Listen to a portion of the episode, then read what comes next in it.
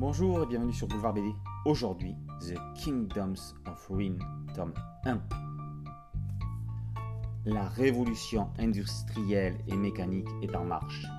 Les humains n'ont plus besoin des sorcières de leur magie pour survivre. L'heure de l'épuration a sonné. Chloé vient d'être capturée par l'empire de Rydia. Adonis, son disciple, est arrêté. Dix ans plus tard, une mutinerie au pénitencier de New Nightmare, capitale du royaume, va permettre son évasion. Cette fois-ci, c'est l'heure de la vengeance qui a sonné. Après s'être servi de la magie pour évoluer, la science, craignant finalement ce qu'elle ne peut expliquer, décide de s'en passer.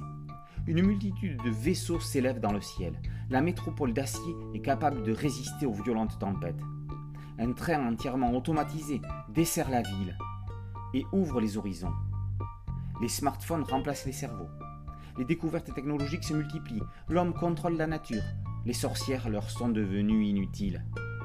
Plutôt que de vivre en harmonie, le souverain décide de les éliminer, avec violence et sans discussion.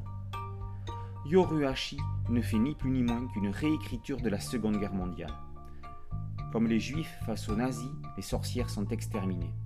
Mais ça, ce n'est que le début. La suite ressemble plutôt à Kill. Adonis, libéré, va mettre tout ce qu'il a appris de la magie grâce à Chloé au service de sa vengeance. Chloé n'était pas seulement son mentor, mais aussi sa bien-aimée.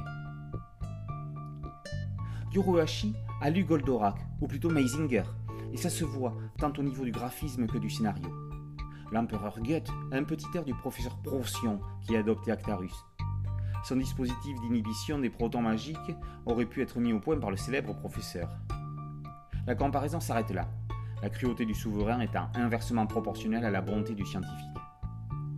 Le combat d'Adonis dans la main du titan a tout d'une attaque de Golgoth, mais là où la violence était survolée dans Goldorak, The Kingdoms of Ruin n'hésite pas à tout montrer, des têtes coupées au corps fusillé.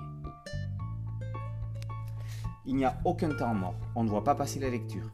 Avec une dose d'heroic fantasy, une pincée de steampunk et des références cultes, la série de Yoruhashi fait une entrée fracassante dans le monde du manga dark.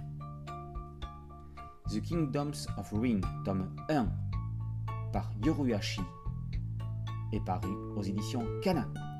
Boulevard BD, c'est un podcast audio et une chaîne YouTube. N'oubliez pas de liker, de partager et de vous abonner. A très bientôt sur Boulevard BD. Ciao